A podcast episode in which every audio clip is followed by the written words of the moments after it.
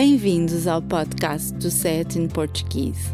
Este podcast pretende ajudar os aprendentes de português a entender um pouco melhor os provérbios e expressões idiomáticas usadas pelos falantes nativos. Irrita-me solenemente ver em mensagens públicas a contração da proposição a com o artigo a grafada com o acento grave, inclinado para a direita, em vez do acento agudo, inclinado para a esquerda, como deve ser. Acho que és demasiado perfeccionista. Errar é humano e esse é um erro frequente que muitas pessoas fazem. Devia haver uma polícia da língua que multasse todas as instituições públicas que cometem este erro nas suas mensagens oficiais. Não sou só perfeccionista, sou picuinhas. Peraí, que palavra é essa? Conheço biquinho, piquinho e até bigodinho, mas picuinho? Como é que tu disseste? Picuinhas. Não conheces a palavra picuinhas? Não, o que é que significa? Quando queremos descrever alguém que está sempre muito atento aos pormenores, dizemos que é picuinhas. Acho que conheço uma expressão com o mesmo significado, ser um coca-bichinhos. É verdade. Ser picuinhas e coca-bichinhos são sinónimos. E há ainda a palavra niquento, que também tem um significado muito semelhante.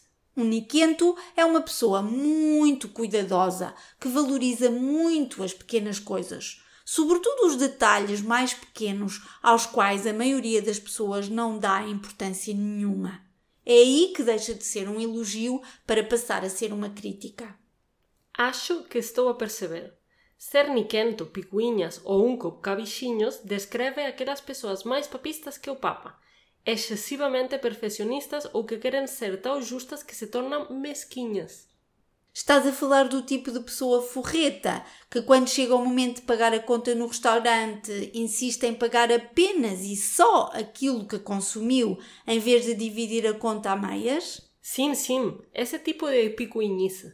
Bom, aí dependerá do que tiver sido pedido. Se tu bebeste uma água com gás e a outra pessoa pediu a garrafa de champanhe mais cara do restaurante, então acho que tens direito a pedir para pagar em separado. Descrito dessa maneira, tens razão, mas na maior parte das circunstâncias não é isso o que acontece.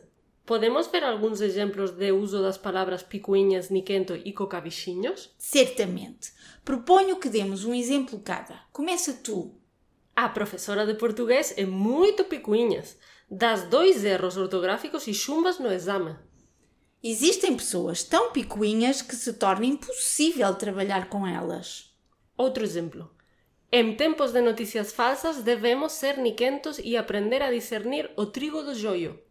Um bom revisor textual tem de ser coca-bichinhos, pois só assim fará um bom trabalho. Acho que já dá para entender. Voltando à tua picuinice. Queres dizer perfeccionismo? Está bem. O teu perfeccionismo pode até ser uma excelente qualidade, mas em excesso torna-se picuinice e pode prejudicar as relações laborais e pessoais. Concordo contigo. Ninguém gosta de picuinices nem de pessoas picuinhas. Obrigada por ouvir o nosso podcast. Poderá encontrar mais informação sobre este e outros episódios e descarregar a transcrição do áudio no portal sayatinportuguese.pt.